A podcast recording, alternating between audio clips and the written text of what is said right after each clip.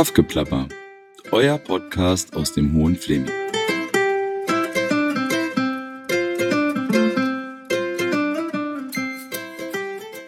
Hallo, liebe Kaffgeplapper-Fans. Wie ihr sicherlich gemerkt habt, befinden wir uns immer noch ein bisschen in der Sommerpause. Philipp und Marie sind beschäftigt mit Schulstart und Festivals und ähm, wir sind ganz motiviert, ähm, weiterzumachen. Heute gibt es deshalb nochmal ein Interview, ein Gespräch mit mir. Und zwar freue ich mich riesig, heute ähm, eine Person zu sprechen, die schon sehr, sehr lange sprechen möchte. Und heute hat sie endlich zugesagt. Ich bin nämlich heute in der Buchhandlung Ritter in Bad Belzig, eine der wenigen Buchhandlungen in einer Kleinstadt in Deutschland. Ähm, ich werde gleich nochmal die Zahlen dazu verkünden, aber jetzt begrüße ich erstmal Bettina Ritter, ähm, die Chefin des Buchladens der Buchhandlung Ritter. Hallo Bettina, schön, dass du da bist. Hallo. Ich freue mich sehr. Bist du aufgeregt? Ja. Okay, wann hat dein letztes Interview stattgefunden? Kann ich mich nicht erinnern. Hast du, aber du wurdest schon interviewt. Ja, natürlich. Du bist ja auch öfter schon mal mit so äh, Schulbuchaktionen und so weiter hier in der Lokalzeitung, ne? Ja. Aber du bist nicht unbedingt eine Person, die gerne im Rampenlicht steht? Nicht unbedingt. Nicht unbedingt, okay.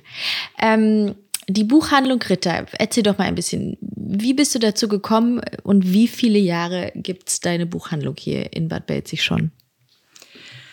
Ja, ich habe Buchhändler gelernt. Das war mein Traumberuf. Und ähm, ja, seitdem bin ich Buchhändler.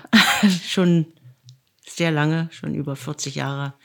Ja, und ich denke, dass ich das noch bis an mein Arbeitsende machen werde. Und sag mal, du hast gesagt, das war dein Traumberuf. Kann wir uns jetzt mal an die fünfjährige Bettina erinnern? Wusstest du da schon, ich liebe Bücher, hast Bücher gelesen? Ähm, war das immer schon ein Thema für dich?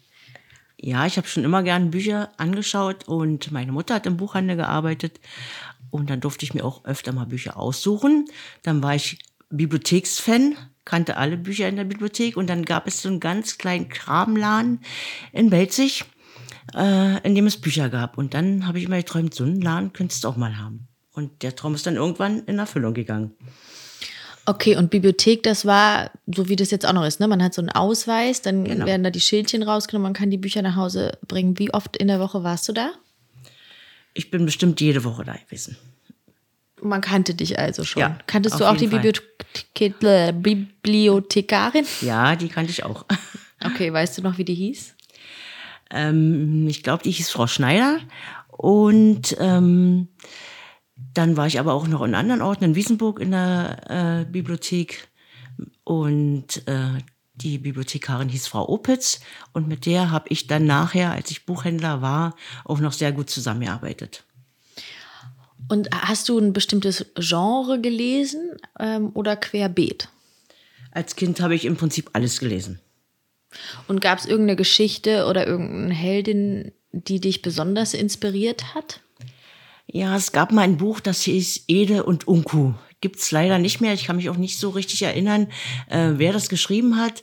Aber das hat mich über Jahre begeistert. Ich denke, das habe ich auch mehrmals gelesen. Ansonsten lese ich eigentlich jedes Buch nur einmal.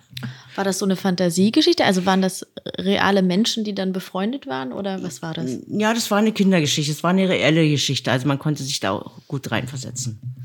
Also keine Und Fantasie. Hast du dann dich auch so die Charaktere eingefühlt. Also ich, ich kenne das noch von mir früher. Ähm, zum Beispiel, ich habe unheimlich gern gelesen Die Insel der blauen Delfine und dann habe ich mich auch wirklich so wie die Protagonisten gefühlt und äh, habe dann auch selber angefangen zu schreiben. War das bei dir auch so? Nee, ich glaube, das war nicht so. Dazu habe ich, glaube ich, zu viel gelesen. Da müsste man jeden Tag jemand anders sein. Okay, wow. Und Du hast dann Schule gemacht, Gymnasium oder? Nein, nee. ich habe ähm, 10. Klasse und danach habe ich angefangen zu lernen, habe zwei Jahre gelernt, habe dann ein Jahr gearbeitet in der Buchhandlung und habe dann mit dem Studium angefangen, drei Jahre nach zum, war ich zum Studium, ja. Also du hast in der Buchhandlung gelernt? Ich habe in der Buchhandlung gelernt, Wo ja. Wo war die? In Ludwigsfelde. Ah ja, dann bist du immer gefahren oder hast du da auch gewohnt? Ähm, da habe ich auch gewohnt. Ah, Industriestadt ja. ist nicht so wie heute, da gab es nichts gar nichts. Ein Kaufhaus und eine Buchhandlung, würde ich sagen. Okay. Und manchmal ist es ja auch so, dass man sich äh, vorstellt, etwas zu werden und dann beginnt man mit dem Ausbildungsweg und stellt fest, ähm, das ist doch nicht so meins. Du fandest, dir hat die Ausbildung aber Spaß gemacht. Ja, also es hat mir Spaß gemacht und es war genau richtig. Es war natürlich komisch, nach der Schule plötzlich irgendwo so in der Provinz ganz alleine ohne Freunde. Das war schon äh, eine Herausforderung, die diese Zeit da zu überstehen. Äh, Berufsschule war natürlich da nicht mehr, war wie Schule, aber in Ludwigsfelde, das war schon, war schon ein harter Job. Aber du hast dann auch Freunde gefunden, sicherlich, oder? Naja, ähm, in der Buchhandlung kannte man dann jeden, der da gekommen ist, wenn man da so lange arbeitet. Aber ich bin dann immer am Wochenende, meine Freunde waren zu Hause. Da bin ich nach Hause gefahren. Und ich meine, in der Kindheit ist es ja noch süß, wenn man Bücher liest. Wie war das dann in der Jugend? Warst du dann der Buchnerd in der Schule oder war das gar nicht so präsent? Das war einfach. Nee, die, die Frage, glaube ich, hat sich nicht gestellt, dass irgendjemand gesagt hat, du liest viel oder so. Das gab es nicht. Vielleicht, weil das auch damals noch mehr normal war, dass man liest. Ne? Man hatte ja noch nicht so viele andere Quellen. Genau. Fernsehen war noch nicht allzu doll und Freizeit. Ja. Und wann hast du dann deinen eigenen Laden gegründet? Ähm, 91, das war also kurz nach der Wende. Dann hieß es, ja, entweder machst dich selbstständig oder wartest ab, was passiert. Und dann habe ich diesen Schritt gewagt. War natürlich total unsicher, ob das klappen wird. Aber in Belzig wurde eigentlich schon immer viel gelesen. Und so war ich optimistisch. Meine Familie hat hinter mir gestanden. Ja, und dann habe ich sie gemacht und nicht bereut. Und du sagst nach der Wende, das war ja dann schon so ein bisschen so eine Unsicherheit auch, ne? Alles im Umbruch, die ganzen Strukturen neu. Ähm, hat sich das dann sofort ergeben, dass es auch dieses Ladenlokal gab? Ähm Nein, ich war ja erst im Volksbuchhandel und da waren wir in der Buchhandlung auch noch nach der Wende, waren da Mieter und in der Zeit, als ich dann überlegt habe, mich selbstständig zu machen, habe ich versucht, einen Laden zu finden und hatte Glück. Das ist nicht der Laden, wo wir heute sind. In dem ersten Laden waren wir 15 Jahre. Und dann haben wir diesen neuen Laden, äh, das Haus praktisch gekauft und den Laden so gestaltet, wie wir das wollten. Das war dann unser Eigentum. Und ja, da bin ich ganz zufrieden. Es, der ist heller als der andere. Und ich denke, die Kunden haben es auch angenommen. Es ist bloß 100 Meter entfernt von dem alten Laden. Mhm.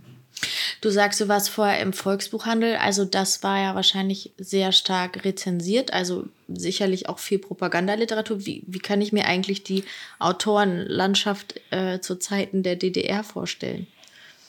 Ähm, es gab wenig Bücher. Und die wurden, letztendlich wurden die zugeteilt. Man konnte jede Woche Bücher bestellen. Da könnte man horrende Zahlen hinschreiben, 100 vielleicht für vielleicht ein Märchenbuch. Und am Ende hat man dann vielleicht, wenn man Glück hat, fünf bekommen. Das war einfach Zuteilung, das war Mangelware und ähm, es gab auch nicht alle Literatur. Was es viel gab, war Parteiliteratur, Propaganda, ja, das gab es in Genüge, aber letztendlich alles andere war wenig. Und die Leute kamen dann auch, wer ein Kinderbuch wollte. Ich könnte mich erinnern, als ich gelernt habe, gab es noch jede Menge Kinderbücher, so aus Pappe. Musste ich jeden Tag neu sortieren. Und als ich dann nachher hier in Belzig gearbeitet habe, war das schon Mangelware. Also da musste man wirklich gucken, um mal ein Pappbilderbuch für sein Kind zu bekommen. Glaubst du denn, dass der Buchhandel jetzt frei ist und nicht auch auf eine gewisse Art und Weise ähm, ein verlängerter Arm der politischen Richtung ist. Also es gibt ja unglaublich viele Bücher, die auch, sage ich mal, Trends im politischen aufgreifen. Ähm, wo ich mich auch manchmal frage, wie frei wird da agiert? Es gibt ja gewisse Trends, die total eindeutig sind, auch im, auch im Buchgeschäft. Ja, das hängt letztendlich ja von den Verlagen ab, ob die die Bücher drucken oder nicht. Es gibt solche Verlage und solche Verlage und dann gibt es eben solche Buchhändler und solche Buchhändler. Kaufe ich diese Bücher oder kaufe ich sie nicht? Wenn der Kunde kommt, will man natürlich den Wunsch erfüllen, aber die Frage ist, ob man manche Sachen überhaupt im Laden stehen haben muss. Es ist ja auch einfach die Fülle der Bücher. Es ist eigentlich ein unmöglich. Also man muss schon so sein, sein Publikum oder seine Kunden kennen, um in so einem kleinen Laden auch darauf ausgerichtet zu kaufen, was man auch verkaufen kann. Ja, das ist schon, ist schon schwer. Also das hat, kann man nicht von heute auf morgen lernen, denke ich. Ah, okay. Also das ist schon so, du kennst deine Kunden. Du weißt, genau. was hier gelesen Ich weiß, was wird und gelesen du musst- wird und danach richte ich auch meinen Einkauf. Und funktioniert das oder hast du, bist du auch, auch überrascht und es werden ganz viele Sachen bestellt, die du gar nicht so abgesehen hättest? Ja, bei den äh, politischen Sachen ist immer so eine Frage, äh, die aktuellen Sachen, man, ich kaufe das ein, kaufe erstmal wenig und dann wird man sehen, wie das Publikum darauf anspricht. Es ist ja auch, wird es propagiert in Zeitungen oder irgendwo anders und dann ist eben die Nachfrage da, wenn das in die Öffentlichkeit gerät, ob das Buch nur gut ist oder nicht, ob der Kunde es liest oder nicht, aber er kauft es dann vielleicht. Und ähm, ich habe jetzt mir mal in Vorbereitung auf unser Gespräch die aktuellen ähm, Zahlen vom Börsenverein angeguckt über den deutschen Buchhandel. Es ist so, dass es aktuell 5000 Buchhandlungen äh, gibt in Deutschland. Da zählen sie aber auch die großen mit. Und davon sind sozusagen ungefähr 2900 kleine Buchhandlungen, so wie dein Laden. Äh, wir haben aktuell 2100 Kleinstädte in Deutschland. Also man sieht schon, ähm, in nicht jeder Kleinstadt gibt es einen ein Buchladen. Ähm, wie hast du es geschafft, dich trotz der Entwicklung hin zu mehr Online-Buchhandel, trotz weniger lesenden Menschen zu halten? Ja, ganz wichtig ist eben auch der Kontakt zu den Kunden. Ja, die kommen ja nicht nur in die Buchhandlung, um ein Buch zu kaufen. Die wollen erzählen, die wollen beraten werden. Und ich denke, wenn man sie gut berät, dann, dann kommen die auch wieder. Und das ist, denke ich, einfach mal das A und O, dass man sich einfach darauf konzentriert. Ja, ist nicht immer leicht. Kannst du sagen denn, dass du merkst, dass Leute mehr irgendwie bei Amazon oder so bestellen? Ist das schon was, ähm, wo man diesen Aufruf schon starten kann? Du hast heute dieses äh, Schild draußen stehen, wer Bücher liebt, kauft in der Buchhandlung. Das ist immer noch was, wo man dir hilft, ja? Wenn man sagt, ey, du willst dein Buch bestellen, gerade bei Amazon, ah, geh doch eben rüber zur Buchhandlung. Genau. Ähm, Belz ist ja nicht kein Riesenort, also die Bücher haben einen Festpreis. Die kosten bei uns genauso wie woanders. Und wir sind genauso schnell wie Amazon. Wenn bis 17 Uhr bestellt wird, ist am nächsten Morgen das Buch bei uns. Gut, der Kunde muss es abholen, aber wenn er nicht zu Hause ist, geht er in äh, Paketshop und holt da sein bestelltes Buch ab. Ich denke, das ist einfach kein Unterschied. Es ist einfach nur das Bewusstsein der Leute. Aha, kaufe ich in meinem Heimatort, unterstütze die Leute oder mache ich einfach einen Klick zu Hause und bleib zu Hause sitzen. Mhm. Und ähm, was wir gerade merken bei jungen Leuten, also die dann doch lieber sagen, ach, ich bestelle es dann von zu Hause. Das ist natürlich nicht so schön. Ja, da versuchen wir dran zu arbeiten. Wir Aber ich bin oft auch ein in bisschen Schulen. faul, muss Ja. ich sagen. Also ich habe auch, bis ich dich jetzt persönlich kannte, jetzt ungefähr mit dem Sandberger hat sich das ja mehr ergeben, auch eher von zu Hause bestellt. Auch immer so ein bisschen mit dem schlechten Gewissen. Ich weiß es ja eigentlich, Mhm. aber es ist bequemer. Jetzt ist es natürlich bequemer, weil ich habe deine Nummer, ich schreibe dir einfach. Ja. Äh, aber das haben ja nicht alle, oder? Können Leute dir eine WhatsApp Alle- schicken? Jeder kann mir eine WhatsApp schicken, jeder kann mir eine E-Mail schicken, jeder kann äh, mich anrufen. Also das, denke ich, ist kein Problem. Okay, also ist es ja eigentlich genauso Genau. leicht oder schwer oder wie auch immer. Genauso leicht und genauso schnell. Ja. Und man hat vielleicht noch ein Gespräch dabei. Jetzt haben wir ja äh, wieder mal ein, ein Jahre hinter uns, die nicht leicht waren. Es gab zwei Lockdowns, einmal 2020, einmal 2021. Ähm, die Ladendichte in den Kleinstädten ist extrem zurückgegangen. Du hast dich gehalten. Gab es im, irgendwann mal einen Moment, wo du dachtest, boah, nee, jetzt kann ich nicht mehr, mache ich nicht mehr, äh, ich mache zu? Nein, den gab es eigentlich nicht. Ähm, ich war verzweifelt, als auf einmal gesagt wurde, ja, äh, alles ist zu. Aber die Kunden haben uns total unterstützt. Also in dem Jahr, muss ich sagen, war das ganz toll. Alle Kunden, auch welche, die sonst nicht kaufen, haben dann in der Buchhandlung bestellt und bei uns gekauft. Also das Jahr, das erste Corona-Jahr haben wir eigentlich ganz gut überstanden. Also ihr hattet zu, aber man konnte trotzdem Bücher bestellen und Genau, abholen. man, man musste das bringen und dann war ja nachher, dass in Brandenburg die, die Buchhandlungen eben auch geöffnet werden durften, was ja nicht in jedem Bundesland war. Und du selber, also ich sitze hier bei dir im Büro und du hast ein riesengroßes natürlich Bücherregal auch. Da hast du alle Bücher gelesen, die bei dir verkauft werden? Nein, alle habe ich nicht gelesen. Nee, ne? Ich lese viel. Ähm, Wie viele Bücher ich, liest du pro Woche? Es ist unterschiedlich. Es ist je nachdem, ob man sich mehr in das Buch vertiefen muss. Also ich habe jetzt letzt äh, mal einen Krimi gelesen, da brauche ich zwei Tage. Aber ein Roman, da denke ich mal, brauche ich schon eine Woche, zehn Tage. Und ich lese auch nicht wie ein normaler Mensch liest, denn sonst würde man gar nicht so viel schaffen zu Machst du so Speedreading? Naja, man äh, hat so einen Blick für die Seite. Und äh, wenn mir dann irgendwann was fehlt, dann muss ich nochmal zurückgehen und da nachlesen. Aber wenn, dann kann ich auch mal eine Seite überblättern und weiß trotzdem, was im Buch steht. Also dir macht es auch immer noch Spaß, auch nachdem Auf- du jetzt so auf jeden Fall, ja. Okay. Ist, hast du ein Genre, was dich besonders reizt? Nee, ich lese eigentlich alles gerne. Ich lese, früher habe ich so Tatsachenberichte und Schicksals, aber ähm, wo dann Krankheiten beschrieben wurden, das mag ich heute nicht mehr. Das lese, lese ich nicht mehr. Lese zeitgeschichtliche Sachen, ähm, Krimis lese ich gerne.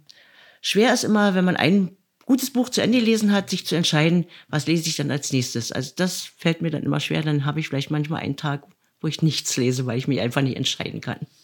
Ich habe gerade das Problem, ich komme nicht mehr richtig rein. Also ich habe ich habe zwei Kinder und habe irgendwie viel nicht gelesen, beziehungsweise fall dann abends oft auch müde ins Bett und will mich nicht noch anstrengen beim Lesen. Also guck halt eher was. Ich glaube, das geht vielen Leuten so, seit es Netflix gibt. Ja. Äh, Schlafen und dann- würde ich einschlafen. Da würdest du, du, Ja. da würdest du einschlafen. Ja. Und ähm, dann fange ich an zu lesen, aber ich komme nicht mehr so richtig weit. Also ich habe das Gefühl, ich habe noch nichts gefunden, was mich wieder so richtig reingesogen hat. Also Mhm.